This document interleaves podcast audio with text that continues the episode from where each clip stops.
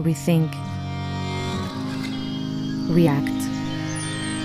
Bonjour et bienvenue chez Rethink and React, le podcast qui explore l'impact de nos actions sur l'environnement et notre santé. Je suis Patricia et ici, nous rencontrons des scientifiques, des entrepreneurs, des athlètes, mais pas que. Je suis convaincue que nous pouvons changer l'avenir qui nous a été légué en agissant dans tous les secteurs. Alors, venez avec moi découvrir comment chaque invité participe au changement. Aujourd'hui, je suis avec l'association Les Shifters Switzerland. On va écouter Hélène Grosbois et Antoine Hensch, deux invités des Shifters avec des parcours bien surprenants.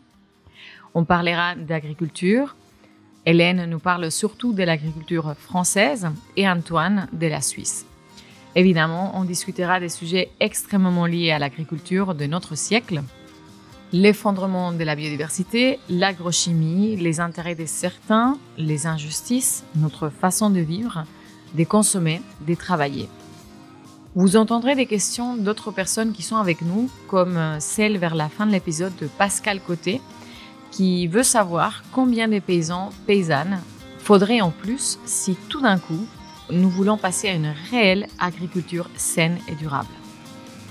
Et maintenant, écoutons les présentations d'Hélène Grosbois et Antoine Hensch de la ferme bio des Éterpies. Ferme familiale d'ailleurs, qui voit le jour aussi grâce au travail de sa femme Aude Hensch. Bonne écoute et à plus tard.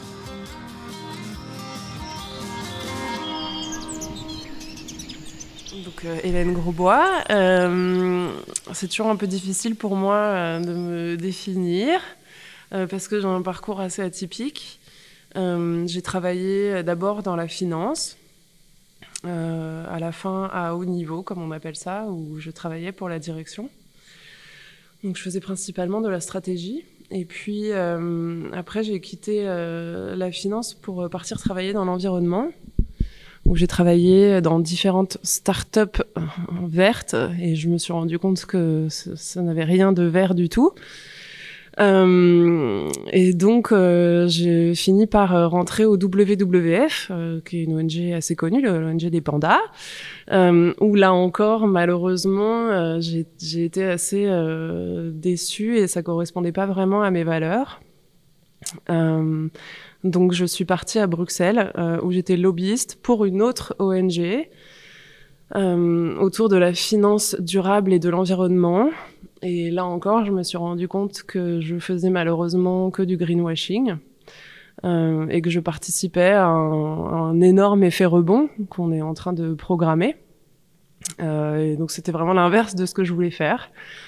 Euh, et puis je sentais que euh, blablater en réunion à Bruxelles, c'était pas du tout faire de l'environnement, que si je voulais euh, me sentir légitime, pour moi c'était très important. Euh, il allait falloir que bah, j'aille vraiment me connecter à la nature, puisque moi je suis une enfant de la ville, pour apprendre à l'observer, à la connaître, à la comprendre. Euh, et en même temps, j'ai commencé aussi à comprendre que euh, le sujet euh, environnemental c'était principalement un sujet agricole.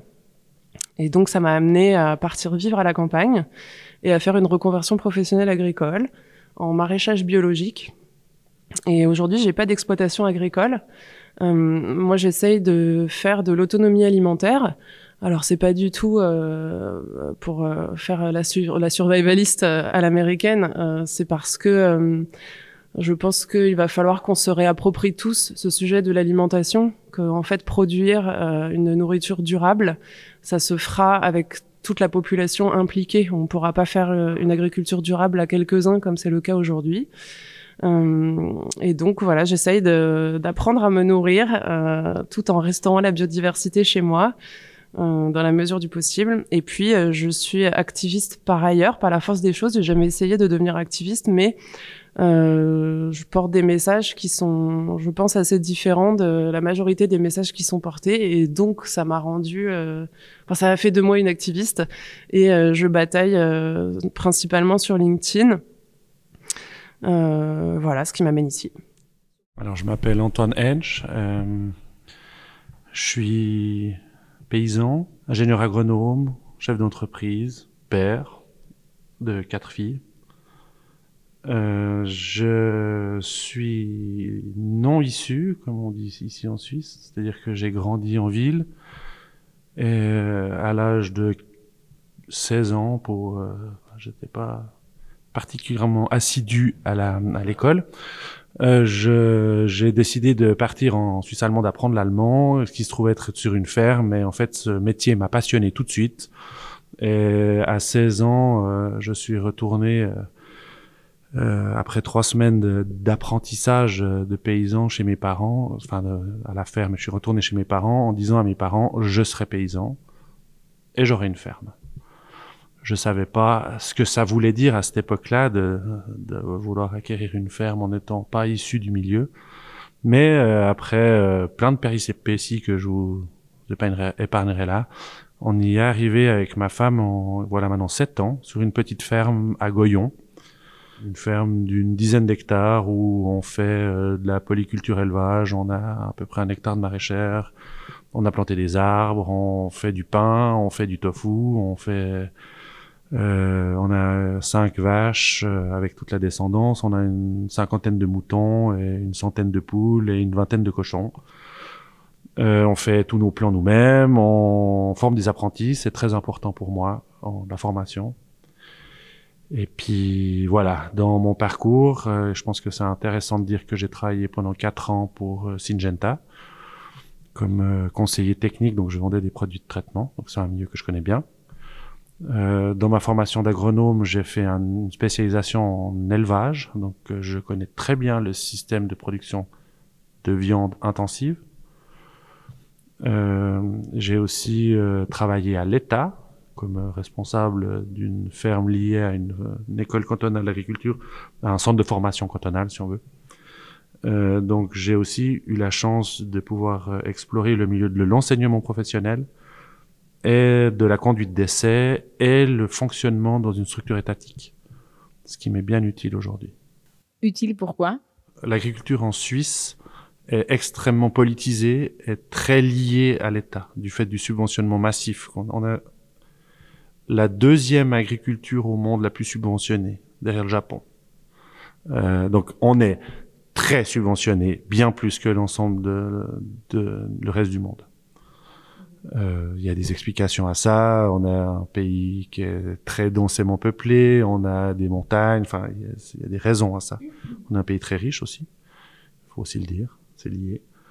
Et dans ce contexte-là, c'est très utile de savoir comment l'État fonctionne. Euh, quelles sont les fautes à pas faire, quels sont les jeux de pouvoir, euh, enfin ce genre de choses-là. Et je pense que c'est important de les maîtriser, en tout cas de pas faire de fautes graves. Je parle pas forcément de fautes professionnelles pour l'immense majorité de mes collègues paysans, conventionnels ou non, dans la plupart des cas, et l'immense majorité des cas, veulent faire bien et font bien selon leur propre conscience. ça, c'est un point qui est pas si facile à gérer. Euh, non, je parle plutôt du, fait qu'il y a des fautes euh, administratives à pas faire, il y a des fautes de relations à pas faire. Euh, par exemple, dans mon cas, il y a des fois des injustices que je vis, moi, me vois pas.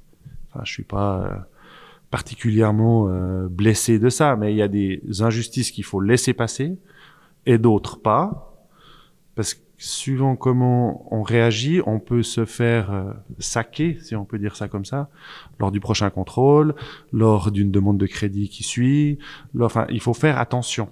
C'est juste ça. Il faut savoir dans quel eau on nage et que, bah, par exemple, il se trouve que dans mon village, il y a le, le, le municipal est aussi député, donc il est aussi au niveau cantonal. Ça veut dire que si tout d'un coup je fais une demande de construction de trucs euh, qui sort un petit peu trop des clous, il peut y avoir des répercussions jusqu'au canton. Donc il faut s'assurer qu'on a des appuis aussi ailleurs. Enfin, c'est bien vite des jeux politiques qui sont un peu pénible parfois. Quoi. Tu disais en leur âme et conscience, c'est en leur âme et conscience ou aussi euh, parce que les conseillers techniques leur disent plein de choses, toi qui étais conseiller technique? La réponse facile, ce serait dire non, non, c'est la faute du responsable du, du, conseiller technique. Non, pas du tout. Euh, je pense que vraiment les agriculteurs euh, sont formés. Et ils font pas n'importe quoi. C'est ça, c'est quelque chose. Par contre, ils ont des convictions et ils ont une formation qui leur fait voir un jour et pas l'autre. Mais est-ce qu'on peut en vouloir à quelqu'un qui se donne de la peine pour suivre une cause euh, si c'est pas que cette cause est mauvaise. Euh, après. Euh, c'est pour ça que je voulais dire ça parce qu'en en fait, euh, euh, ils font au mieux en leur âme et conscience, mais quand on leur explique que le mieux c'est X, enfin voilà, c'est ça, c'est que en fait ils n'ont pas forcément les clés en main à la base pour savoir ce qui serait bien ou mal, sachant que c'est très subjectif ce que je dis bien sûr. Mais voilà, moi je moi je veux pas du tout mettre la faute sur les agriculteurs parce que je sais trop bien qu'on leur explique depuis longtemps plein de choses euh, pas vraies et que, ou en tout cas en France, même s'il y a une séparation entre la vente et le conseil technique, il y a une loi qui est passée euh, depuis Macron. Euh, la réalité, c'est qu'en fait, c'est toujours exactement les mêmes personnes et que ça n'a absolument rien changé au problème. Et que quand même, les conseillers techniques, ils touchent une partie de leurs revenus en fonction de ce qu'ils vendent et que forcément, ils poussent à la vente comme tous les commerciaux. Voilà. Il y a une partie de de manque d'information, ça c'est sûr. Il y a aussi une partie de de ne pas vouloir changer, parce que le changement c'est inquiétant. Mhm. C'est une prise de risque. C'est une prise de risque. Euh, il y a une politique agricole qui en Suisse est quand même assez favorable, je trouve, euh, à des à des changements dans le milieu écologique. Ça, enfin, du côté écologique, ça c'est une réalité. Mais euh, moi, je peux pas complètement cracher sur le conventionnel, en, comme il est fait en Suisse. C'est raisonné, c'est pas complètement stupide. Après, euh, si on voulait maintenant passer l'entier de l'agriculture suisse en bio, on peut pas juste dire aux agriculteurs vous passez en bio. Il faut faire tout un aménagement derrière qui doit être aussi soutenu par une population dans, un, dans des actes d'achat qui sont d'accord d'allouer des ressources plus élevées à leur alimentation. C'est pas juste une loi qui doit leur dire, qui doit dire aux agriculteurs, passer en bio. Je pense que si les agriculteurs voyaient un avantage concret et réel à passer en bio aussi économique, ils le feraient. Parce que il y a un avantage économique dans le sens où euh, en tout cas en France, euh, il y a un institut technique de l'agriculture biologique qui s'appelle l'ITAB. Euh, et ils produisent plein d'études où ce qui démontre par A plus B qu'en fait les rendements sont inférieurs, donc le chiffre d'affaires est inférieur. Mais comme tu as très peu de coûts, puisque tu as très peu d'intrants, finalement tu as un résultat net ou un excédent brut d'exploitation qui est systématiquement supérieur euh, et bien sûr, il faut regarder lycée sur plusieurs années, puisque quand tu es en bio, il y a des très mauvaises années et il y a des très bonnes années. Donc, il y a des revenus qui sont beaucoup moins lissés que ce qu'il peut y avoir en conventionnel.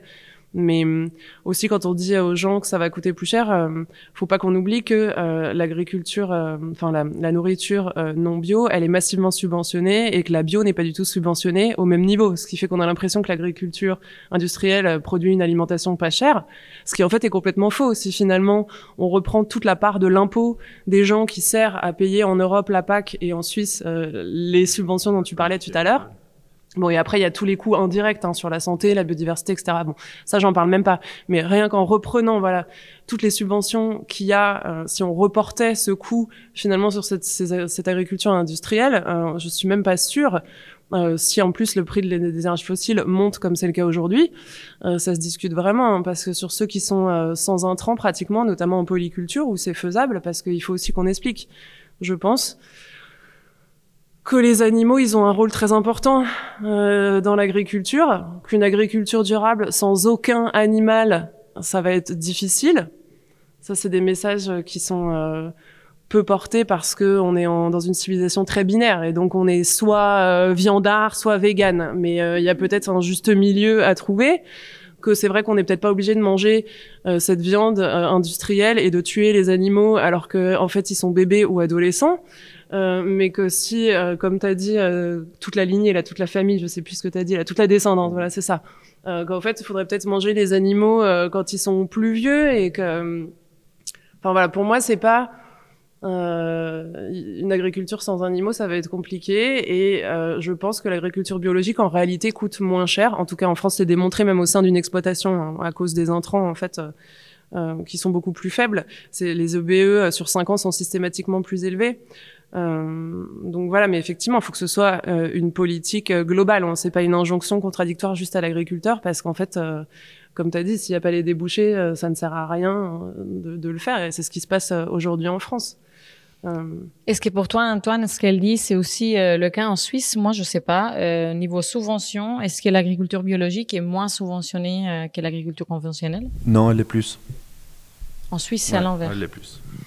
Alors, si on regarde à l'hectare, c'est ça. Ben, en France, c'est possible que les agriculteurs bio, ils ont droit euh, aux mêmes aides en fait euh, à l'hectare. Le problème, c'est que les exploitations bio, elles sont euh, systématiquement plus petites en France. en moyenne, clairement, elles sont plus petites que les exploitations conventionnelles, ce qui fait qu'ils ont finalement moins d'argent. et puis il y a les coûts liés à la transformation. Alors il y a aussi des subventions pour ça. mais en fait, ce qu'on est en train de faire aujourd'hui, c'est exactement l'inverse. Alors là, on peut rentrer un peu dans le dur tout de suite, mais Partout dans le monde, la recherche aujourd'hui est financée par l'industrie. Il n'y a plus d'indépendance de la recherche. Et ça fait très longtemps. Même les budgets de l'État fonctionnent sous forme d'appel à projet. Ça veut dire que si vous êtes chercheur, demain matin, vous voulez chercher si euh, euh, tel ou tel produit est incroyablement toxique, vous ne pouvez pas. Il faut qu'il y ait un appel à projet, d'accord? Ou bien vous allez faire appel à de l'argent privé. Qui finance sur la partie santé et environnement? C'est les grands labos, d'accord?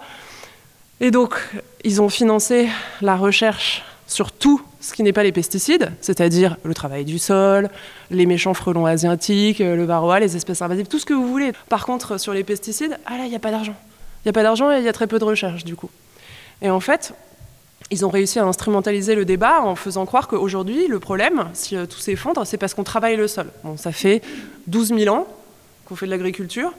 Ça fait 10 000 ans en Bourgogne, en tout cas dans ma région, qu'on travaille le sol, et on n'était pas en grande extinction de masse. Euh, or, depuis 40 ans, on est dans une dynamique de grande extinction de masse, euh, euh, avec des taux d'extinction jusqu'à 10 000 fois plus rapides que tous les taux d'extinction normaux. Hein. Donc on est sur un truc ultra massif, bien plus important que ce que les météorites ont pu faire.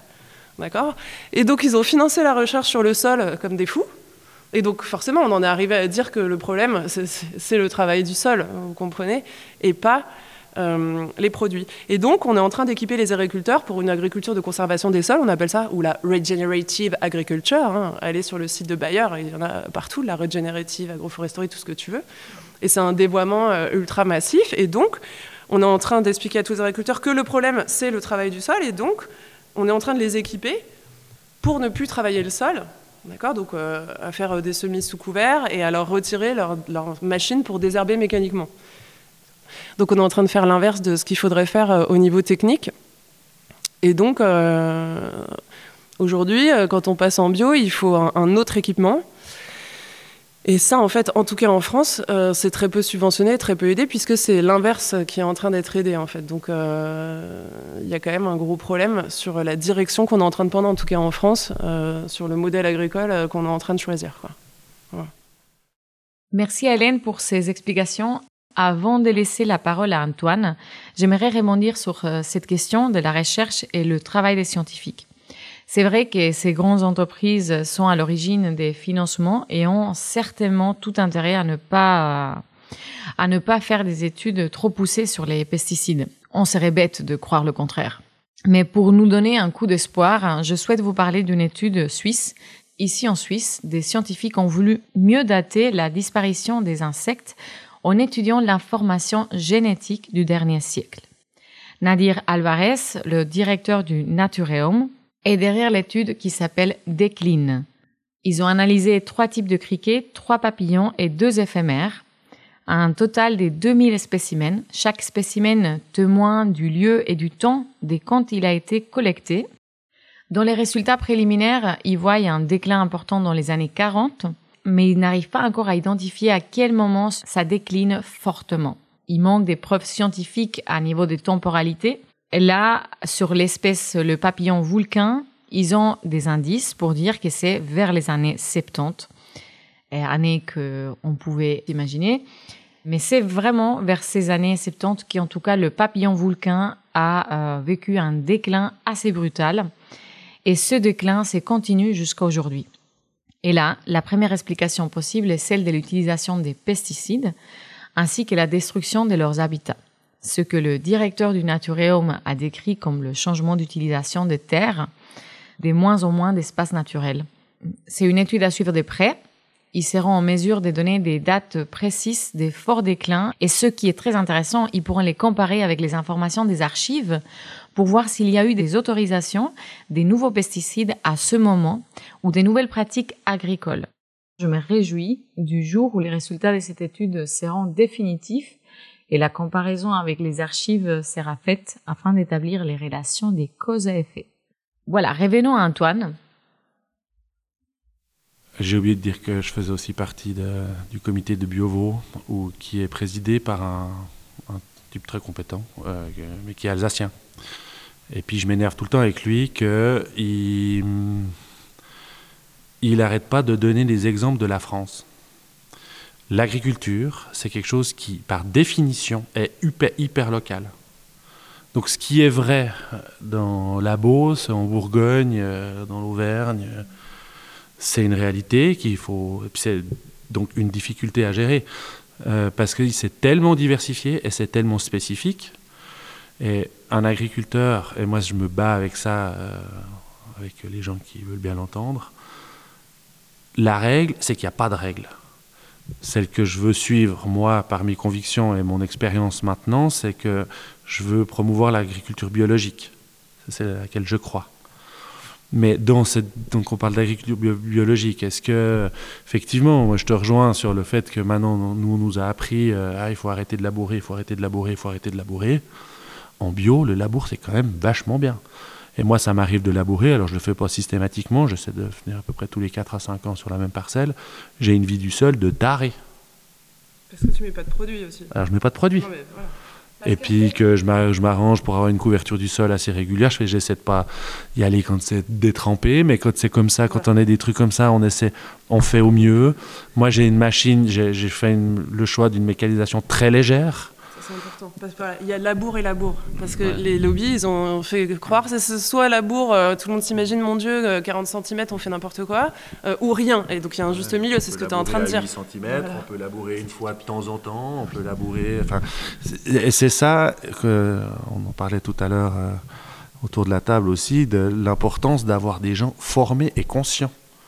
Que il ne faut pas être contre le labour il faut être contre la destruction de la biodiversité. C'est pas la même chose. Et, ça demande pour ça d'avoir des compétences de jugement. Est-ce que j'ai un sol argileux? Est-ce que j'ai un sol léger? Est-ce qu'il a plu beaucoup? Est-ce que qu'est-ce que j'avais comme précédent? Enfin, ça, ça demande des compétences. Et une fois qu'on est qu'on maîtrise son sujet, on, est libre. Et, là, je profite de ce mot pour on doit redonner de la liberté.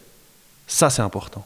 Et ici en Suisse, je ne connais pas la France pour ça, mais on est en train de faire chemin inverse, aussi en bio. Euh, on met des règles pour tout. Parce qu'on a peur, on ne veut pas laisser les gens libres. Et ça, je ne peux pas donner exactement de, dire qu'est-ce que l'État a peur ou les dirigeants ont peur. Mais je sais qu'une population libre est beaucoup moins maniable qu'une population, qu'une population euh, euh, asservis, euh, aliénés par différents trucs. Et ça, c'est valable dans l'agriculture, mais c'est valable dans tout, en fait. Hein.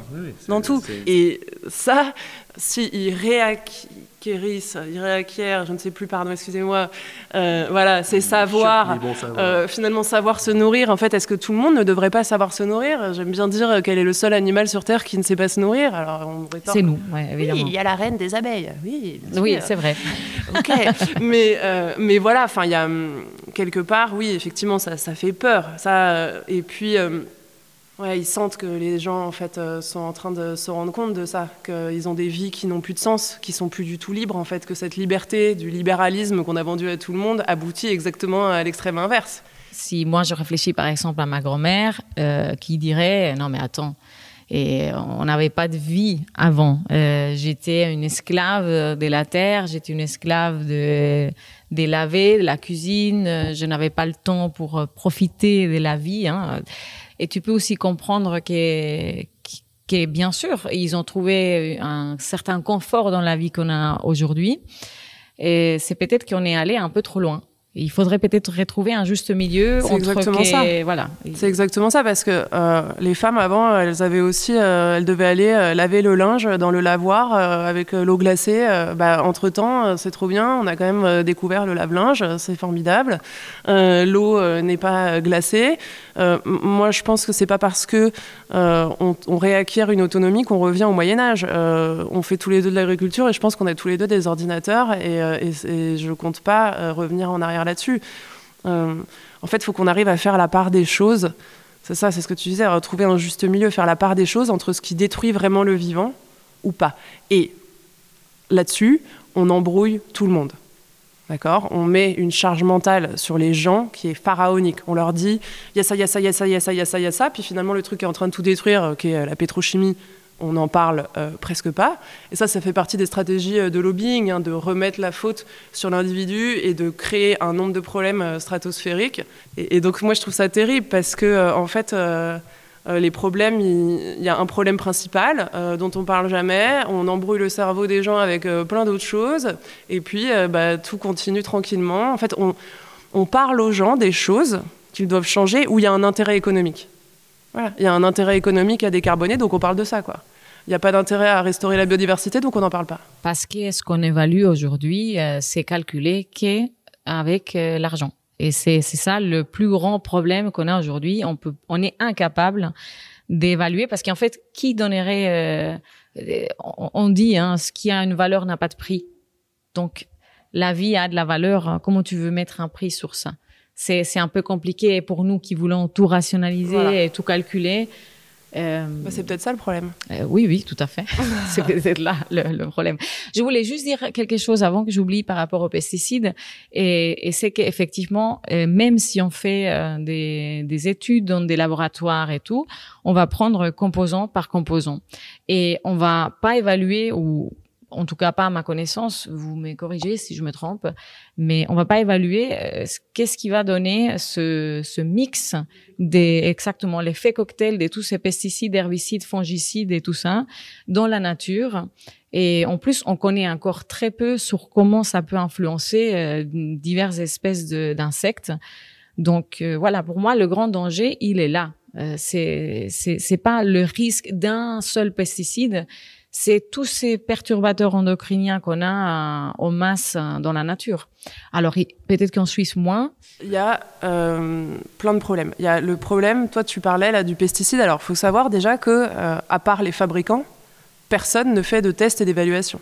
L'EFSA, l'ECHA, aucune organisation autre dans le monde que les fabricants ne font de tests. Ça c'est le premier truc à savoir. D'accord? Les autres, ils font des revues par les pairs. Mais les agences européennes et les agences sanitaires euh, suisses ne font aucun test. Ça c'est le premier point. le deuxième point, c'est que on parle uniquement de la substance active. La substance active, c'est une partie mineure du produit. C'est environ, en moyenne, 40% du produit. Le reste, c'est ce qu'on appelle des coformulants. Il y a une seule étude indépendante qui a été faite dans le monde. C'est l'étude de Gilles-Éric Serralini, qui est un chercheur français indépendant, qui a analysé au spectromètre de masse 8 lots de Roundup. Et il a longtemps travaillé sur les comités de validation des produits phytosanitaires en France. Et donc, il s'attendait à trouver une dizaine de produits, comme ce qui est déclaré euh, par les fabricants. Sauf que pas du tout. Ils en ont trouvé 200 à 300. Et en plus, 200 à 300, pourquoi? Parce qu'en fait, chaque bouteille contenait une formule différente. Les 8 bouteilles de Roundup contenaient une formule différente. Et donc là, ils se sont dit, mais comment est-ce que c'est possible, en fait? Comment est-ce que c'est possible? Et après avoir longtemps analysé ce qu'il y avait dans ces fameux 200 ou 300 produits ver- versus les 10 produits, euh, soi-disant normalement, qu'il y a dans le, dans le produit, y, compris les coformulants, donc en plus de la substance active, et ben en fait, ils se sont rendus compte que c'était les déchets de la pétrochimie. Ce qu'il y a principalement, c'est du mercure, de l'arsenic, du plomb et du pétrole brûlé. Donc en fait, ça fait 50 ans que la pétrochimie recycle ces déchets dans les pesticides. Donc d'une part, les seuls qui font des tests sont les fabricants, des tests très courts, de quelques heures à quelques jours, d'accord? Qui ne prennent pas en compte l'effet cocktail, bien sûr, qui ne prennent jamais en compte les coformulants, En tout cas, ce qui est fait aujourd'hui est de l'ordre de la blague. Les autorisations de mise sur le marché sont vraiment une énorme blague. L'Europe n'a jamais refusé le moindre produit de mise sur le marché. Ça n'est jamais arrivé. Ils n'ont jamais refusé le moindre OGM mis sur le marché. Donc, en fait, on n'a aucune idée de ce qu'on est en train de mettre partout depuis 70 ans. Et on se demande pourquoi tout est en train de mourir. C'est quand même assez formidable, quoi. Et donc, en fait, il y a effectivement l'effet cocktail, il y a la bioaccumulation, il y a tout ça, mais euh, Gilles Rixaralini, il dit qu'avec ce qu'ils ont trouvé dans les 200 à 300, c'est jusqu'à 100 000 fois plus toxique que la substance déclarée, sachant que sur les produits de dernière génération, dits systémiques, qui viennent en enrobage de semences notamment, en fait, on est sur des toxicités qui sont jusqu'à un million de fois plus toxiques que les premiers pesticides.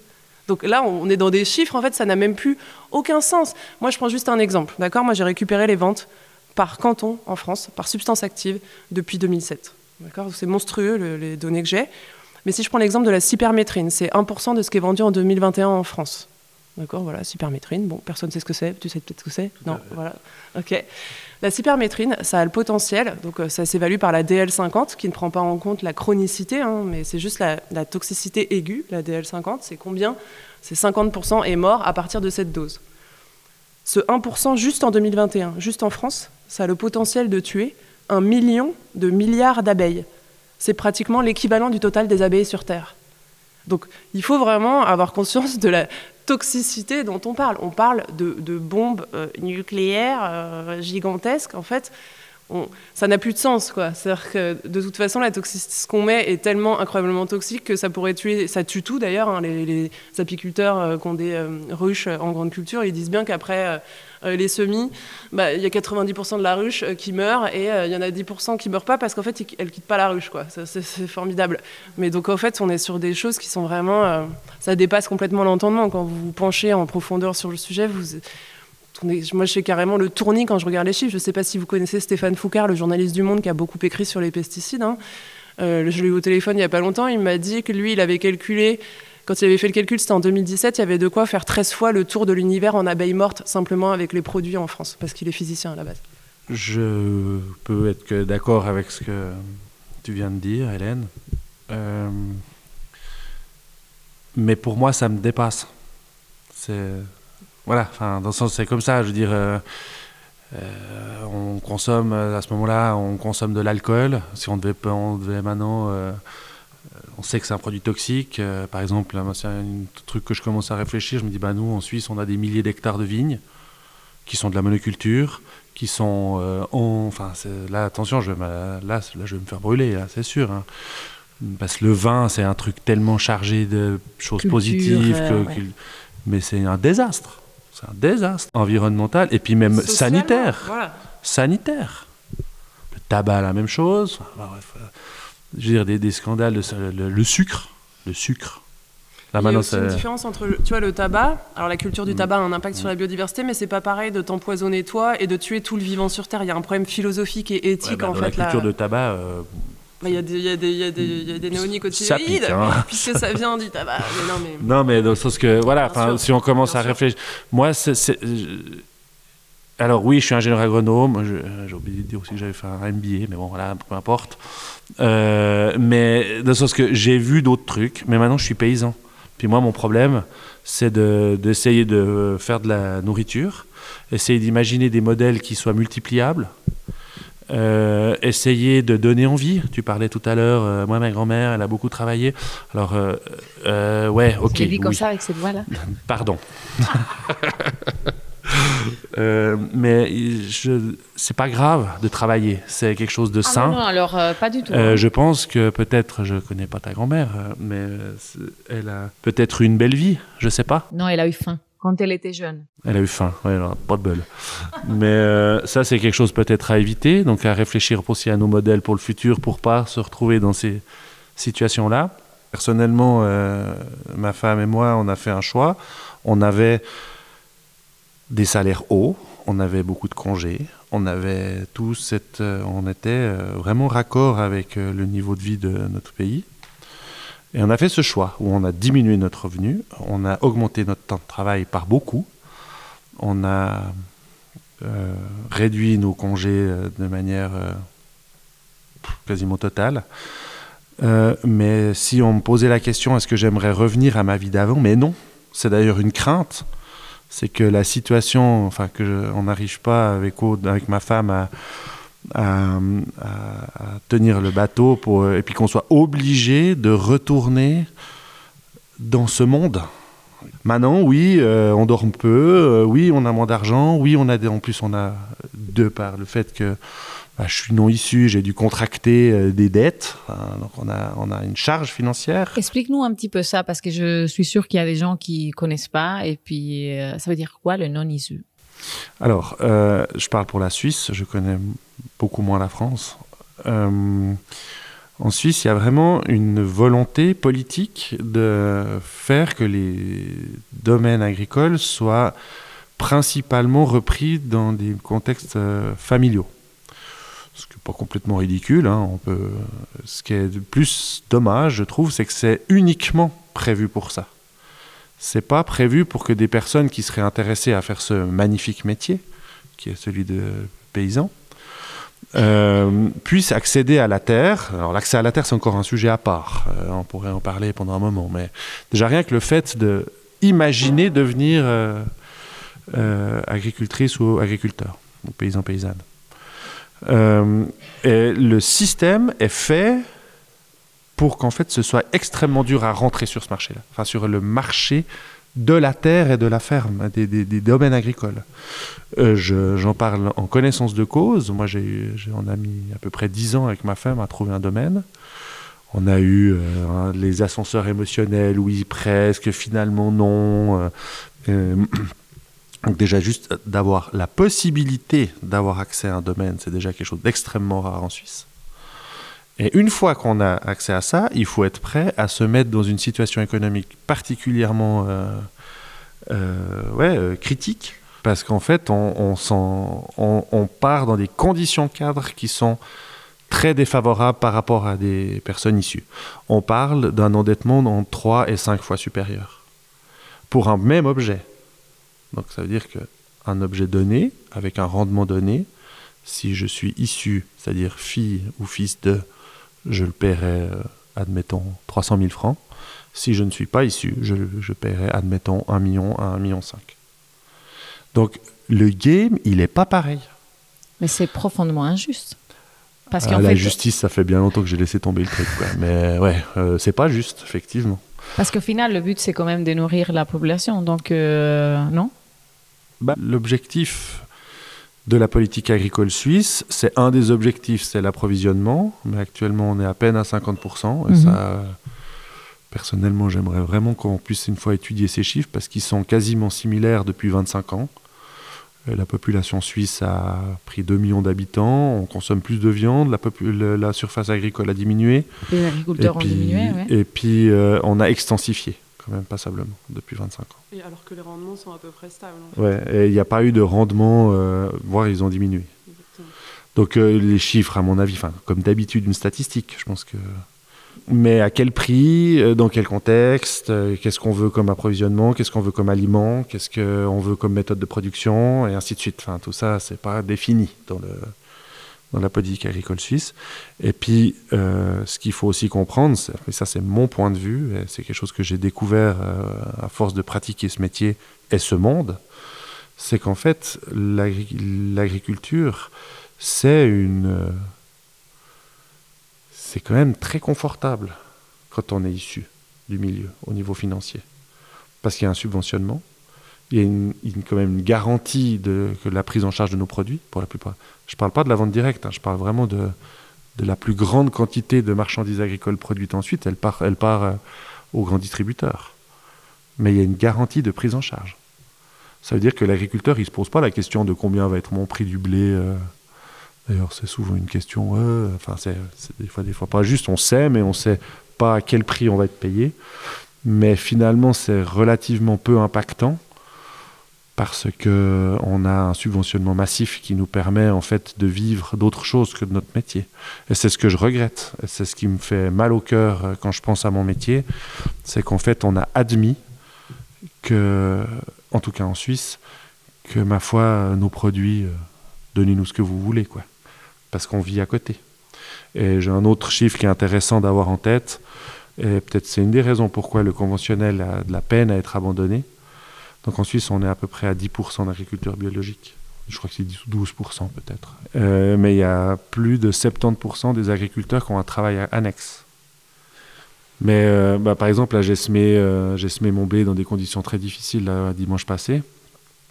Bon, j'ai qu'un hectare et demi. Hein. Mais là, je suis en train de faire un décompte d'heures pour savoir combien d'heures je mets pour semer un blé. Alors là, j'ai fait un, enfin, j'ai fait un essai. Enfin bref, il y a une technique spéciale là-dedans. Mais c'est rien du tout. C'est de l'ordre de. Sur l'année, euh, peut-être c'est 10 heures hectares maximum.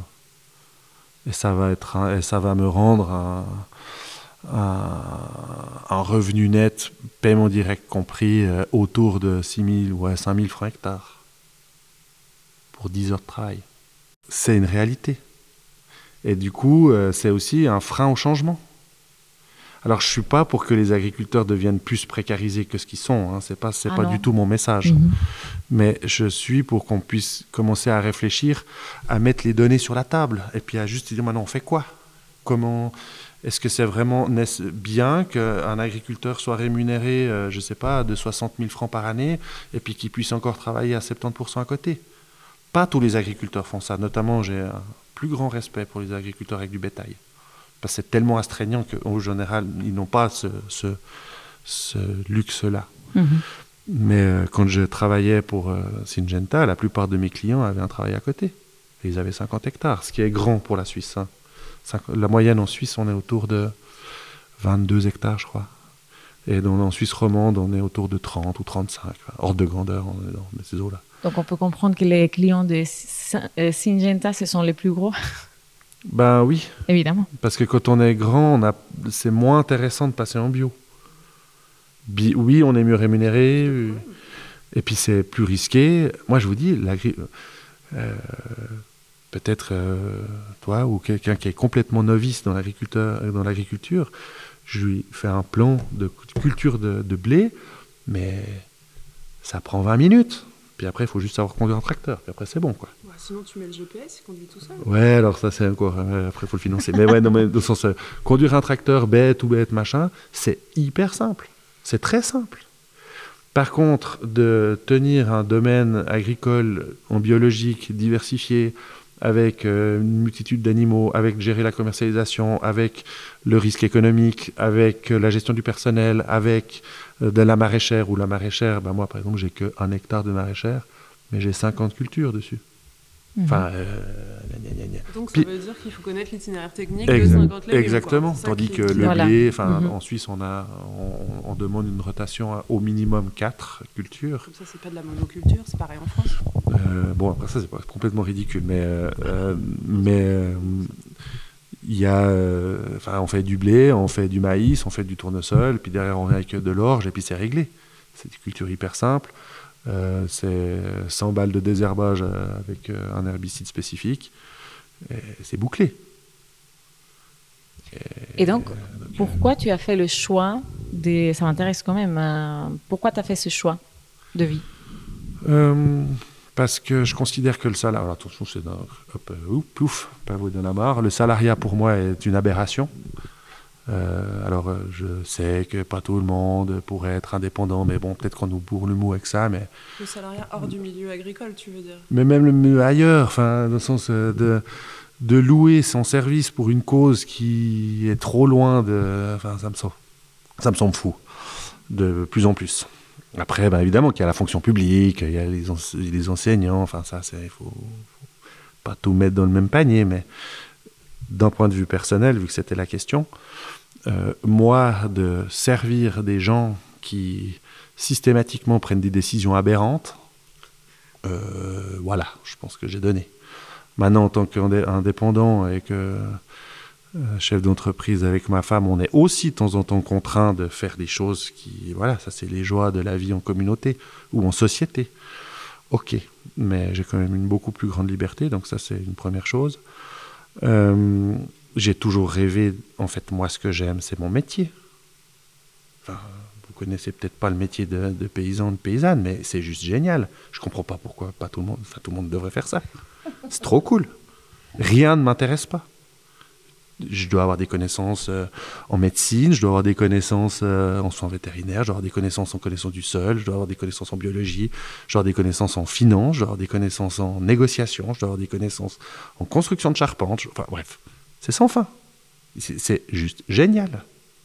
Bref, il y a encore des gens qui n'ont pas compris ça. C'est dommage parce qu'on va en avoir besoin d'avoir plus de monde dans cette agriculture si on veut la transformer. Mais bon, l'accès n'est pas facile, comme tu as dit avant. Hein. Donc euh, voilà, laisser, laisser un gagne-pain pour... Euh, c'est pas rien, surtout par exemple pour des personnes qui peut-être se disent à la quarantaine, ah bah tiens, je changerais bien de vie, euh, ah, peut-être ils ont des enfants. Enfin voilà, c'est... c'est pas évident. Comment on ferait alors pour embarquer plus de monde et puis pour changer cette agriculture? Attends, Hélène, tu voulais pourquoi euh, il y a des freins au changement. Euh, en tout cas, je vais parler pour la France. Il faut être très clair. Euh, il y a des syndicats agricoles, dont un syndicat agricole national en France que je ne citerai pas, mais enfin bon, le syndicat national agricole, tout le monde le connaît. les, les, syndicats agricoles, ils sont structurés par ce qu'on appelle des interprofessions. Donc il y a l'interprofession bovin-ovin, l'interprofession viti. Les interprofessions, en France, il y en a qui ont plus de 1000 ans. Comme par exemple Vini Viti. Euh, les Romains faisaient déjà du vin dans ma région. Ce qui fait qu'en fait, ces interprofessions, pardon, elles datent du Moyen Âge. Elles étaient là bien avant l'existence même de la République. Ces corporations, elles ont des appuis à tous les niveaux de l'État depuis des siècles et des siècles. Et en France, en fait, le syndicat national agricole, il est partout. Il y a des élus dans les communes, les départements, les régions, partout, partout, partout. Ils sont dans les comités de bassin, les entreprises qui vendent de l'irrigation et du drainage chez les mêmes, ils sont dans les comités de bassin. Ils cadenassent tout avant même que les gens aient la moindre volonté de faire quelque chose. Tout est cadenassé en amont. Les éleveurs laitiers en France, ils sont pauvres. Ils sont dans une merde phénoménale. Ils jettent leur lait, ils le vendent en dessous de ce que ça leur coûte. Mais derrière, il y a des barons qui s'engraissent très fortement, que ce soit au sein du monde agricole ou que ce soit au, sein de l'agroalimentaire, en fait. Et par exemple, en France, euh, c'est Lactalis. La fortune du dirigeant de Lactalis, c'est plus de 28 milliards d'euros. C'est la huitième fortune de France. On n'en entend jamais, jamais, jamais parler. Et pendant ce temps-là, les éleveurs laitiers, eux, ils crèvent la dalle. Et donc, il faut être clair. Si aujourd'hui il y a des freins, c'est parce qu'il y a des gens très puissants que plus personne ne sait se nourrir. Et là, on y revient. Donc, en fait, l'État même le président de la République en France se couche. Parce que plus personne ne sait se nourrir. Emmanuel Macron, il est arrivé en disant dans trois ans on arrête le glypho, et qu'est-ce qui s'est passé? On n'a rien arrêté du tout en fait. Ben, ben ouais, parce qu'en fait c'est pas Emmanuel Macron qui décide. C'est aussi simple que ça, quoi. Et ça n'a rien à voir avec Bruxelles. Tout ça là, c'est un, un vaudeville, c'est du théâtre pour occuper les gens.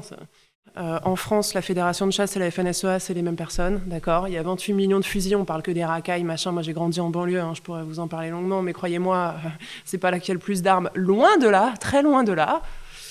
Euh, en plus, là, en France, on parle de vendre, euh, je sais pas si vous avez entendu parler de ça, on va vendre dans les tabacs maintenant les munitions. C'est super, une riche idée, ça. Mais bref, euh, tout ça pour dire qu'il y, y a des explications, en fait. Voilà, il y, a des gens qui cadenassent tout depuis des siècles. et nous, comme on sait plus se nourrir, bah, on participe à tout ça parce qu'en fait, ces gens-là, du coup, ils ont tous les pouvoirs. Parce que, quand même, se alimenter son pays, c'est un peu la base. Et c'est et euh, derrière, en plus, quand vous avez l'agrochimie qui arrive et qui dit euh, ça va être la révolution euh, si vous coupez le glyphosate parce que les prix vont exploser, parce que je sais pas quoi, des trucs complètement faux, hein. bah, forcément, les autres, ils connaissent rien à l'agriculture, rien. Niveau agronomie, zéro. Biologie, zéro. Donc, ils sont à la merci du dernier type qui passe et qui raconte ce qu'il a envie de raconter, en fait. Voilà. Et, donc, on est dans une situation, ouais, ouais, où en fait tout est vérolé, c'est terrible. Et moi qui connais bien le sujet maintenant, en fait, je me rends compte que c'est vraiment partout, partout, partout. Par exemple, les préfets, euh, ils existaient bien avant la République. Les préfets, euh, ils sont de cheville avec les syndicats agricoles depuis des siècles. C'est eux qui distribuent l'argent de la PAC. Enfin, voilà, faut faut se rendre compte. Un autre truc que je trouve hyper intéressant, et ça m'a fait du bien que tu en parles, c'est qu'en fait, en grande culture, bah, il n'y a pas beaucoup de boulot, quoi. Voilà. Et moi, j'ai fait tout mon BPREA assise, donc par reconversion professionnelle agricole, assise d'un fils euh, d'agriculteur en grande culture. Euh, et il me raconte ça, il me dit, mais euh, en fait, ouais, ok, il y a les semis, ouais, ok, il y a la récolte, et le reste du temps, qu'est-ce qu'on fait? On va boire des cafés chez les potes, en fait. Et, ils ont tous un métier à côté. Et moi, j'ai fait un stage, même en agriculture biologique, en grande culture aussi. D'ailleurs, la, taille moyenne d'une exploite en France, pour info, c'est 69 hectares. Euh, donc c'est beaucoup plus qu'en Suisse, mais en Suisse, il y a sans doute beaucoup plus d'élevage pâturage, euh, proportionnellement à la France euh, qui a plus de grandes cultures. Ça, c'est sûr. mais, mais tout ça pour dire que même en bio, en, sur une exploite en grande culture, les, les, deux agriculteurs qui gèrent l'exploite, ils ont un autre métier à côté. En fait. Donc ça montre bien qu'en vrai, ils ont énormément de temps, mais le syndicat agricole, voilà, c'est très bien faire pleurer dans les chaumières. et comme on est tous déconnectés, et qu'on ne sait pas, bah, on croit sur parole. Comment savoir en fait que, que c'est faux C'est très difficile. Après, tu as quand même euh, tous les suicides des paysans à côté. Donc, euh, Alors, en fait, ils se suicident pas plus que la moyenne. Hein. Si tu fais une règle de 3, tu le verras tout de suite. Par contre, ce qui est vrai, c'est qu'il y a des tendances suicidaires très supérieures à la moyenne. Et en fait, on sait très bien pourquoi, puisque c'est lié aux produits, euh, puisque les produits sont des perturbateurs endocriniens. Et d'ailleurs, le mal du siècle, hein, c'est la dépression. Euh, c'est très bien documenté scientifiquement. C'est totalement lié euh, au fait qu'ils manipulent des produits qui sont des perturbateurs endocriniens et qui donc jouent complètement sur leur mental et leur morale. Antoine, tu voulais réagir? Je rejoins Hélène aussi pour la Suisse. Le milieu agricole, je l'ai dit au début de, l'interview, c'est un milieu qui est extrêmement politisé.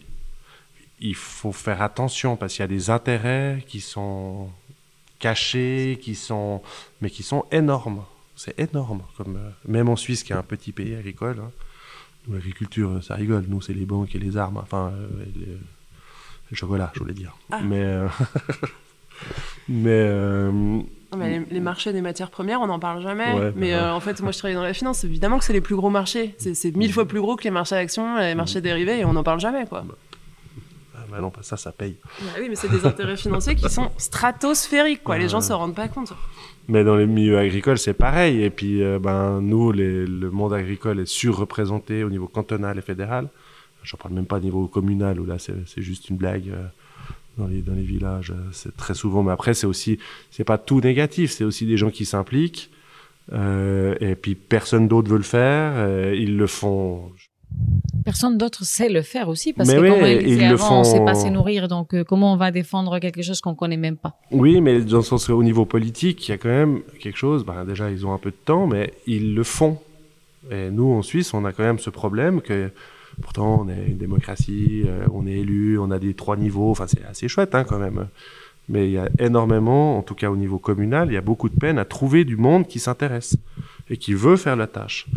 Et c'est vrai que les agriculteurs, très souvent, en tout cas dans les petits villages périphériques, on les retrouve euh, à la table des municipalités. Et ils s'impliquent et ils font pour la plupart du temps euh, du bon travail. Enfin, il faut pas non plus tout cracher dans la soupe. Mais je rejoins Hélène sur le fait que c'est un milieu qui est politisé, qu'il y a des intérêts qui sont énormes, qu'il y a un système, euh, je serais moins courageux qu'elle, euh, mais qui est d'intérêt entendu, on va dire ça comme ça, et, et que à déboulonner ça, c'est extrêmement compliqué.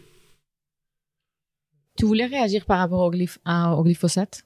Euh, alors moi, les, les, produits de traitement, j'ai pas autant de données scientifiques qu'Hélène je peux qu'être d'accord avec elle.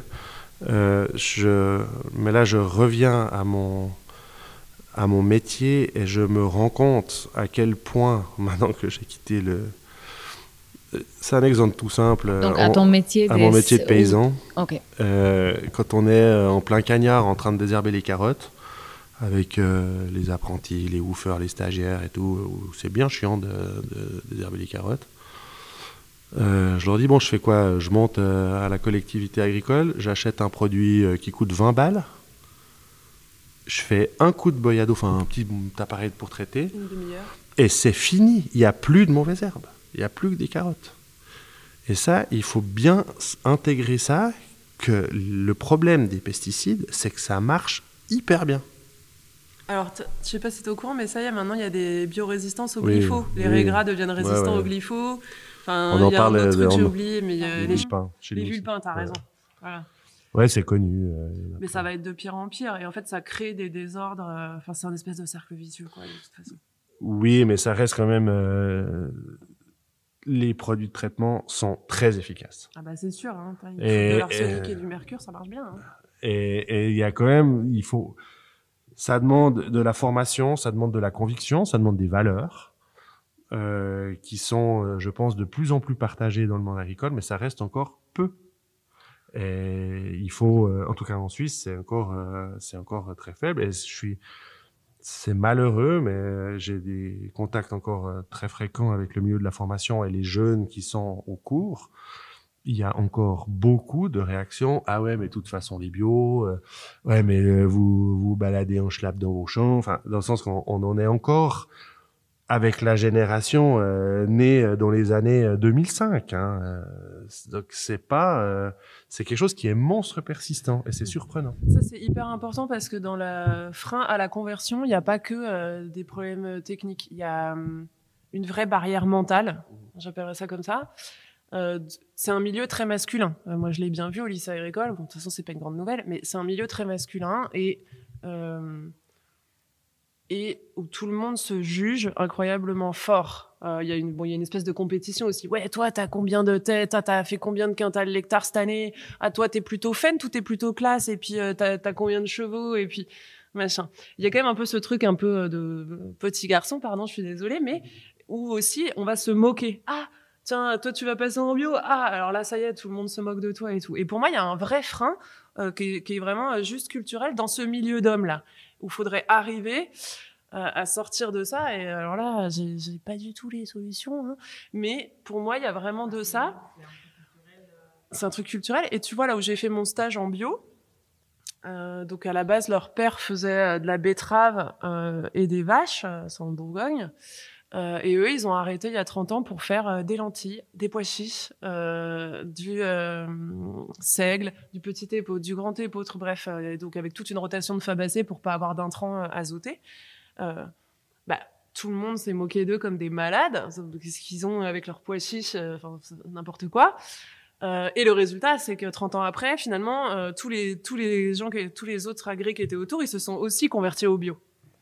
Et donc, euh, ça montre qu'en fait, il y a vraiment un, truc à jouer euh, là-dessus, sur le fait que, ouais, comme tu disais, il y a un peu, c'est un peu un truc de, de gonzesse, la bio, quoi. Non? Enfin... Alors, euh, moi, je confirme complètement ce que tu dis, ce, truc de de garçon, euh, j'ai envie de dire immature, euh, de, je pisse le plus loin, et c'est encore euh,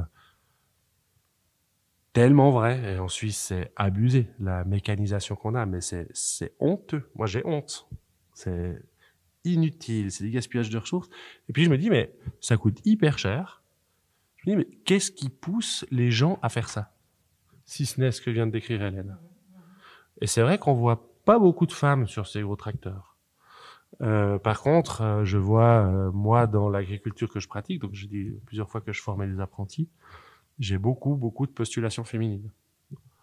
Euh, je dis souvent que, j'ai envie de dire, malheureusement, pas dans le sens que c'est les femmes qui portent ça, mais malheureusement que ce soit que les femmes qui portent cette transition-là, euh, ou très majoritairement les femmes, parce qu'on a, il faudrait que ce soit tout le monde, que ce soit partagé, puis que les garçons quittent, euh, quittent leur, euh, leur stupidité d'avoir des gros tracteurs, des gros domaines, des gros rendements, des, enfin, je, je, je on les a biberonnés aussi à ça. Ce qu'on disait au début. Alors il y a un truc qui est euh, profondément civilisationnel, euh, masculin, enfin qui est lié, oui, au patriarcat. Ça y est, on est parti là. Euh, mais on a perdu, on a perdu quelques-uns. Non, je rigole, mais parce qu'en plus je suis pas du tout dans ce genre de truc. Mais mais il y a un truc qui est culturel parce que moi qui habitais en Asie, c'est pas du tout comme ça en fait. Euh, voilà. Donc il y a un truc qui est occidental euh, au rapport de l'homme euh, avec euh, sa société et la nature quoi. Mais, mais voilà, enfin il y a vraiment quelque chose qui est, qui se passe ici avec ces machines là et en particulièrement en Suisse où nous on a en plus des moyens financiers qui sont énormes on a la mécanisation la plus lourde au monde à l'hectare. Ça, c'est du lobbying, tout simplement. Hein. Ouais, puis c'est du pouvoir d'achat. C'est comme les bagnoles, tu vois, les bagnoles qu'on a. Et moi, maintenant, il y a un truc que je voudrais dire aussi, parce que là, on a parlé de beaucoup de choses euh, négatives. Et moi, je voudrais dire que, euh, en fait, euh, l'agriculture, c'est une source d'émerveillement et d'apprentissage sans fin, infini. Tous les autres métiers, même médecin, quoique médecin, vous gérez du vivant, mais au bout d'un moment, vous aurez quand même fait le tour. Alors que en agriculture, comme c'est que du vivant et que tout est variable, il n'y a pas une année qui est comme l'autre en termes de météo et de climat. Et comme il disait, chaque exploitation est différente et même au sein de l'exploitation, euh, le sol il est plus ou moins comme ci là, il est plus ou moins comme ça là, et puis on va tester des nouvelles cultures, etc. Et donc, en fait, euh, moi, je trouve ça merveilleux parce que bah, c'est incroyablement complexe et beau. En fait, je, je, là, je tombe dans le stéréotype horrible. Moi, si j'ai fait ma transition agricole, c'est pas parce que euh, j'avais envie de regarder les petits papillons et d'avoir une plume dans les cheveux. Euh, C'était euh, un choix philosophique et rationnel. C'était les deux en même temps. Et, et en fait, j'ai découvert à quel point la nature, la biodiversité, c'est fascinant, quoi. Mais vraiment, je peux, c'est impossible à décrire. Il faut voir, il faut voir que dans la taupinière, bah il y a les petits chênes qui germent et les petits glands de chêne à côté. Pas dans la taupinière, ils sont pas germés. Il faut voir que le roncier, euh, c'est la pouponnière des arbres. Enfin, tout ce que je peux observer, voir, apprendre et comprendre sur la nature par moi-même, pour moi, c'est ça la vraie liberté. C'est pas euh, écouter quelqu'un qui me raconte un blabla. C'est ma liberté de moi-même expérimenter, de moi-même apprendre et de me rendre compte à quel point la nature mais ça, me fait exploser le cerveau. quoi. C'est 3,8 milliards d'années de, création et d'évolution.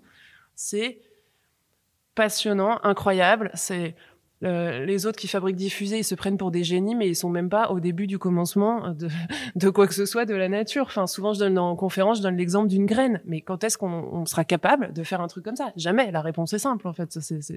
On aura disparu bien avant. Euh, tu as dit graines, donc ça me fait revenir après aux graines. Mais avant, je crois que Raphaël avait une question. Moi, je vais revenir un petit peu en arrière, du coup, quand tu parlais de, des glyphosates et que ça marche super bien, etc. Mais est-ce que c'est pas juste tout ce qu'on met dans la terre euh, un bénéfice à extrêmement court terme? Parce que de mes pauvres connaissances, euh, le sol, en fait, s'approprie en permanence et se remplit de, cochonneries. Et il faut tout le temps développer des autres aides chimiques pour euh, garder le même rendement, espérer garder le même rendement, etc. Donc euh, ça fonctionne bien, mais est-ce que c'est pas un peu trop du court terme en fait? Je, Moi, ce que je peux juste, je peux pas prédire l'avenir. J'entends et je suis d'accord par conviction et par croyance à tout ce que vient de dire Hélène par rapport au, au rapport scientifique et tout. Euh, je sais qu'il y a des, des, des, résistances qui apparaissent, euh, que ce soit sur le glyphosate ou des fongicides, c'est comme ça que ça fonctionne. Euh, il y, a, il y a juste le cuivre qui est utilisé depuis plus de 2000 ans, qui n'a pas de résistance. On ne sait pas pourquoi, mais il n'y a pas de résistance sur le cuivre. Mais c'est quand même incroyable que le cuivre et le soufre, qui sont des produits du tableau de Mendeleev classique, hein, il n'y a rien d'extraordinaire à ça, eh ben, il n'y a pas de résistance depuis plus de 2000 ans on est plus sur du 3000 parce que la vigne existe depuis bien longtemps. Bref, euh, mais je ne sais pas par rapport à la suite du glyphosate. Euh, moi, ce que je crois, et ce que je pense, et ce que je porte dans mes actes et dans ma pratique, c'est que je veux pas prendre le risque. Je pense, et j'ai fait cet effort-là euh, assez régulièrement de, j'appelle ça moi de l'honnêteté. Je ne sais pas oui, il y a des études dans tous les sens, il y a aussi des études dans l'autre sens. Moi, j'ai été aussi biberonné par Syngenta pendant quelques années. J'ai fait des études d'ingénieur, puis maintenant je suis où j'en suis. Et je constate euh, objectivement, euh, ça fait peut-être 50 ou 60 ans qu'on utilise des produits de traitement comme des cochons.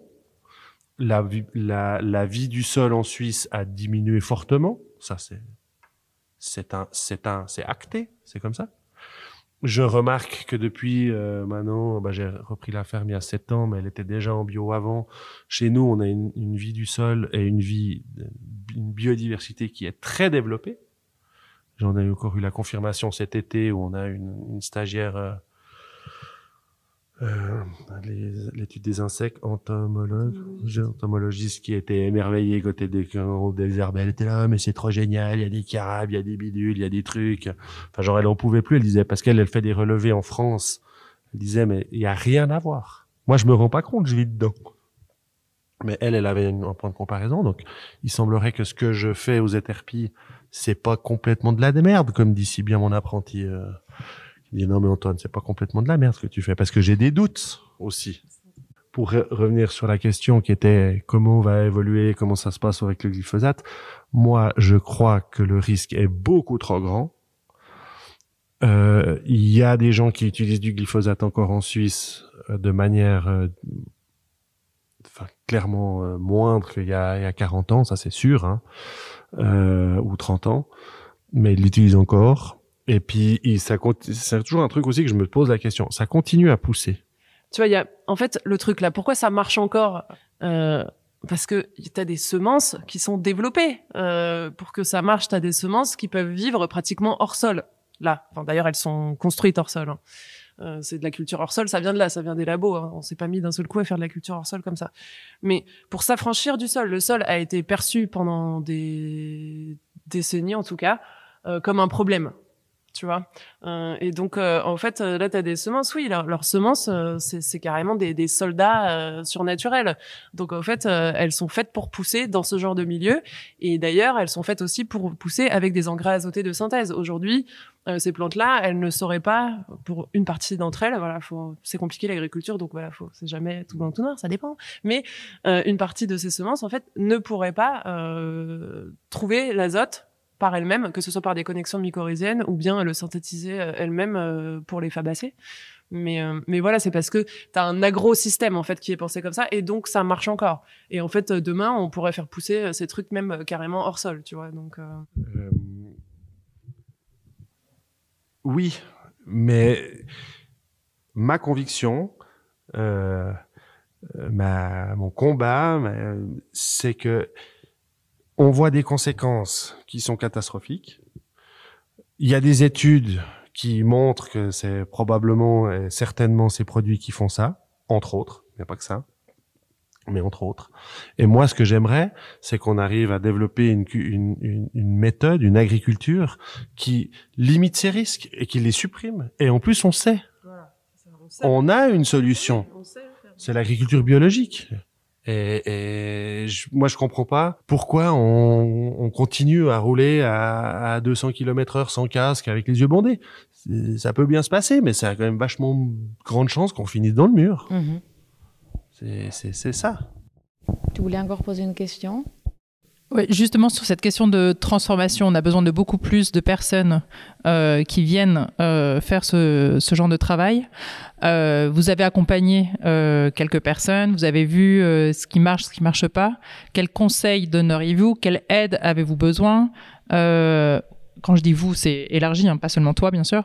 et comment aider ces jeunes et moins jeunes à transitionner? C'est une question que je me pose très souvent euh, c'est compliqué parce que ce que tu as dit tout à l'heure, euh, Patricia, c'est une réalité. Euh, je constate que mes contemporains, donc j'ai 40 ans, il y a un espèce d'abandon. On a nos gamins, on a fini nos études, on est bien, on a notre petit job, on a notre truc. Et la, la volonté de changement les idéaux euh, s'étiolent, euh, se fatiguent, je sais pas comment dire. Y a... Et c'est quelque chose qui, je trouve, est un peu désolant parce que c'est, j'ai l'impression qu'aujourd'hui, j'ai un impact, j'ai une expérience, j'ai une analyse, j'ai encore euh, une, énergie qui pourrait être utilisée à un changement et à une, une modification de ligne ou de direction, en tout cas dans mon domaine je parle de l'agriculture, pas le domaine des étherpies. Comment donner euh, envie de choisir une voie différente? Euh, je pense qu'il y a ce qu'a dit Hélène, ce que j'avais aussi dit au début, c'est que simplement il y a une richesse de retrouver de la liberté, de retrouver des connaissances. On parle de l'agriculture ici, mais j'ai en tête euh, l'artisanat, j'ai en tête euh, euh, l'enseignement, j'ai en tête la médecine peut-être que je connais mal. Il y a il y a plein de domaines où on pourrait repenser euh, j'ai euh, mes parents, enfin ma, ma soeur et, ma mère étaient dans les soins infirmiers. J'ai aussi pas mal de contacts dans ce milieu-là. Et c'est assez intéressant de voir comme la démarche, elle, elle est similaire à l'agriculture. C'est des procédures, c'est des règles, et on fonctionne par silo. On va chez l'oncologue, après on va chez. Il n'y a pas de vue systémique ou très peu. Et euh, euh, je pense qu'il y a des voies à ouvrir dans ce domaine-là. Et je constate que de montrer à des jeunes et des moins jeunes une vie possible où on est épanoui et où on est on reprend de la liberté et de la maîtrise de nos vies, ça fait envie. Et, ça donne un objectif à des personnes qui, dans ma lecture de la société et de mes contemporains, euh, aujourd'hui, j'ai l'impression que beaucoup de gens n'ont plus de but. Et je trouve que le but de reprendre de la liberté, de requérir des connaissances par soi-même, sans forcément faire 15 000 formations, on est, c'est incroyable comme on a perdu ce réflexe de dire, ah tiens, je sais pas faire, je vais essayer. C'est, ah, je, je sais pas faire, je vais faire une formation. Mais merde, on n'est pas débile ou bien? Genre, ça vient d'où cette règle? Et alors, je comprends bien le business, euh, c'est aussi valable. On m'a souvent dit, ah, tu devrais donner des cours de permaculture, tu devrais donner des cours de greffage, tu devrais donner des cours de gestion d'entreprise. Enfin, non. Déjà, pour moi, le donner du savoir, ça devrait être gratuit. C'est pas quelque chose qu'on devrait faire du business là-dessus. Puis le but de tout mettre, c'est de rendre l'autre meilleur que soi-même et plus indépendant. C'est, il me semble que c'est la base de ce qui devrait être, enfin, de, de l'enseignant ou de, ou de l'éducation. C'est, donc, d'avoir ça en, en soi dans, dans nos actes, nos paroles, nos valeurs, je constate humblement que euh, ça porte. Et c'est le choix que j'ai fait maintenant avec Aude. Moi, j'ai décidé de me retirer de toutes les associations, structures, machin, truc, et de revenir aux ETRPI. Par contre, de laisser les ETRPI ouverts et qu'on puisse accueillir un maximum de personnes. Euh, parce que je constate que ça, cette expérience des étherpies donne envie. Et je pense que c'est une piste de donner envie, de changer radicalement des individus qui changent radicalement et qui suivent leurs, leurs convictions et leurs, et leurs valeurs. Ça fait envie. Moi, j'ai des gens que j'ai rencontrés dans ma vie où je me dis, bah tiens, ça, c'est cool. Ça, je veux faire. Pourquoi je suis passé de, d'ingénieur agronome spécialité en production animale en passant par ces Syngenta puis en finissant aux Eterpi à, à, faire euh, ce que je suis en train de faire. Et il y a des gens qui m'ont mené à ça. Bien sûr, tu as été influencé, on t'a fait rêver euh, d'une chose ou d'une autre. Euh, voilà. On m'a dit que, enfin, un jour, j'ai eu euh, envie d'autre chose que une vie pépère et réglée et sécurisée. Oui, éventuellement, moi, j'avais juste une question c'est qu'au cas où, par miracle, d'un seul coup, l'ensemble de la paysannerie décide finalement on bascule. Puis là, en l'espace de, je sais pas, d'un seul coup, on change les cursus de formation, on change l'idée, il y a un truc qui passe. Allez, en disant, allez, on a pris conscience, allez, on passe tous en, en agroforesterie, en agroécologie, tout le machin. Euh, il faut multiplier le nombre de paysans en Suisse ou en France par combien? 5 10 20 ou 50 bah, Si c'est juste en bio, donc sans produits de synthèse, mais pas nécessairement l'objectif en termes de biodiversité. Mais déjà, c'est énorme, hein, parce qu'on sera plus en, grande extinction, quoi. Hein. Euh, bah, ça change pas beaucoup les chiffres, en fait. Parce que euh, grande culture, en bio, euh, c'est à peu près les mêmes surfaces. Bon, voilà. Par contre, en fait, ce qu'il faudrait faire, c'est une agriculture bio-intensive. Ça veut dire qu'en fait, il faudrait des schémas inférieur à 2 hectares. Et là, euh, pour recréer de la biodiversité, de complètement arrêter la grande culture. Euh, enfin là, on parle d'un changement effectivement qui serait civilisationnel. Euh, moi, en fait, ce que je pense, c'est que plutôt de dire qu'il y a des gens qui feront ça tout le temps, c'est que chacun d'entre nous devra consacrer une partie de sa vie, en fait, à ça. parce que si on reconnecte pas l'homme occidental qui est totalement hors sol au vivant, de toute façon, on va finir d'exterminer le peu qui reste. Enfin, je pense ça me paraît important en fait qu'on se reconnecte à la nature. Mais euh, et de toute façon, comme il va falloir sortir du productivisme, ça pose pas trop de problèmes puisque les autres ils auront plus rien à faire là. Faudra bien les occuper. Euh, moi, je vais répondre par un bête calcul. Euh, aux ETRP, on a une douzaine d'hectares, on fait 15 000 heures. Avec donc ça compte commercialisation, transformation. il y a un petit peu de grande culture. Admettons, prenons cet exemple-là on arrondit euh, globalement, on fait 1000 heures hectares. Il y a un million d'hectares en Suisse, donc ça fait un million fois 1000, ça fait un milliard d'heures. Il y a, mettons, 5 millions de, de travailleurs, travailleuses en Suisse. Donc euh, ça fait 200 heures par tête de pipe par année. Oui. Euh, je trouve que le service, euh, le service paysan serait quelque chose d'intéressant. Bien sûr. Non, ça mais... connecterait les gens. Enfin, au lieu de faire du service militaire en Suisse, on a cette. Euh, on pourrait très bien mettre ça en place. et Ça mettrait, euh, ça ferait plein de pierres d'un coup. Ça ferait, ferait apprendre les gens à se connecter à l'acteur, connaître des connaissances, apprendre des trucs, apprendre à manger, apprendre à se nourrir, euh, se revaloriser ce métier-là. euh, ça, enfin, Mais être Ça fier leur- de soi, ça franchement. leur ferait aussi du bien physiquement, Non, mais bêtement. Quand Ouais, t'as ça- sorti tes premières carottes, t'étais Ah, pas trop fier Ah. Mais moi aussi, euh, fierté de malade mental. Pourquoi on parle de la carotte? Parce que c'est très, c'est très difficile la Ouais. carotte. Voilà. sortir une tomate, ça va, mais sortir une carotte, franchement, quand t'as ta première belle carotte, t'es content de la manger, quoi. C'est une vraie fierté, on se rend pas compte parce que produire un fichier Excel, c'est pas même. euh, mais- ouais, ça arrive, il y a des super super fichiers Excel, mais mais je veux dire, c'est pas la même fierté, quoi. Enfin voilà, c'est puis ouais. le- Je donne toujours cet exemple. Un désherbage seul, tout seul, c'est vraiment ingrat. Un désherbage à 5 ou 6, c'est vraiment cool. Bah, c'est le côté social en fait qu'on a besoin. Bah, en fait, on désherbe plus. On partage un truc. Surtout les garçons, ils discutent à mort. Ah non, alors euh, j'ai pas cette expérience-là. non, mais le truc, c'est que quand ils parlent, ils s'arrêtent de travailler. Puis les filles, elles continuent. ah non, Prends des filles. euh, j'en ai fait 4. Bon, allez, alors, votre mot de la fin. Euh, moi, mon mot de la fin, c'est ce que je voudrais dire, c'est que j'en ai marre de ces visions euh, judéo-chrétiennes où on va tous périr dans les flammes de l'enfer parce qu'on n'a pas été sage et qu'il faut qu'on se flagelle. Donc euh, moi, j'en j'en veux plus entendre parler de ça. Ce que je voudrais, c'est que les gens, ils se demandent comment ils vont restaurer la biodiversité euh, autour d'eux, euh, combien d'arbres ils ont planté cette année? Euh, Il y a une capacité d'atténuation qui est énorme dont on parle jamais euh, par la biodiversité parce qu'il y a aucun intérêt économique. Donc voilà, euh, le problème principal, c'est les produits. On sait comment faire sans. Donc en fait, c'est carrément faisable. Ne partons pas dans un truc hyper euh, défaitiste où quoi qu'il arrive, ça va être horrible. Moi, je trouve que c'est le présent qui est horrible en fait.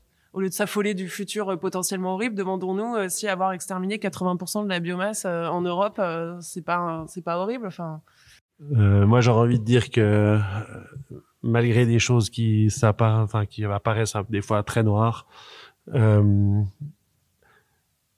vie, quand elle est vraiment vécue, elle est, elle est chouette. Mais faut la vivre. faut pas attendre qu'elle se finisse. Puis quand on vivra vraiment, les choses s'amélioreront.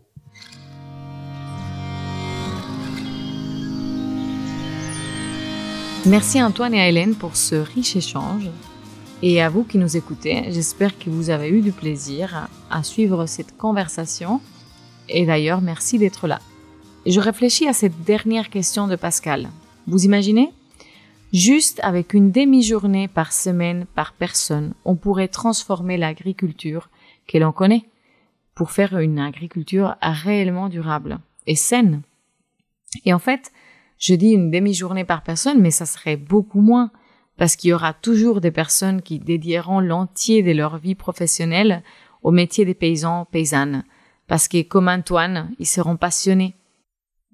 Donc en fait, si on dédiait un peu moins de temps à des choses qui n'ont pas réellement du sens et on dédiait un petit peu plus à ça, on pourrait y arriver. Et vous, que pensez-vous? Est-ce que ça vous fait envie? Est-ce que dans votre vie, il y a quelque chose que vous faites déjà pour améliorer la biodiversité autour de vous? Peut-être que vous avez un jardin potager ou vous êtes tenté d'en faire un? Alors si oui, attention, rappelez-vous, un potager bio. Il faut pas juste aller faire euh, quelques petits fruits et légumes euh, parce qu'on veut pas aller au supermarché ou soutenir euh, les grandes surfaces. Faire un potager, c'est aussi pour participer à régénérer la biodiversité, bien sûr apprendre à, un peu à se nourrir, mais euh, régénérer la biodiversité, ça ne se fera pas avec des pesticides, des herbicides, des fongicides et tous ces mots qui finissent par cide, euh, ce suffixe qui vient du latin caedere et qui signifie euh, tuer. Et mis à part de faire à notre petite échelle un apport euh, à notre environnement, nous pouvons aussi nous mobiliser pour exiger une transparence des compositions des produits de synthèse vendus par les entreprises de l'agrochimie. Euh, L'excuse du secret industriel n'est plus valable.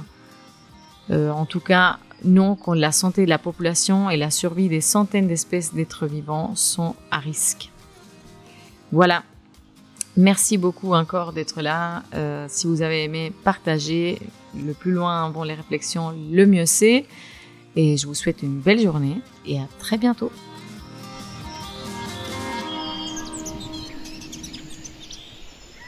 Rethink, react.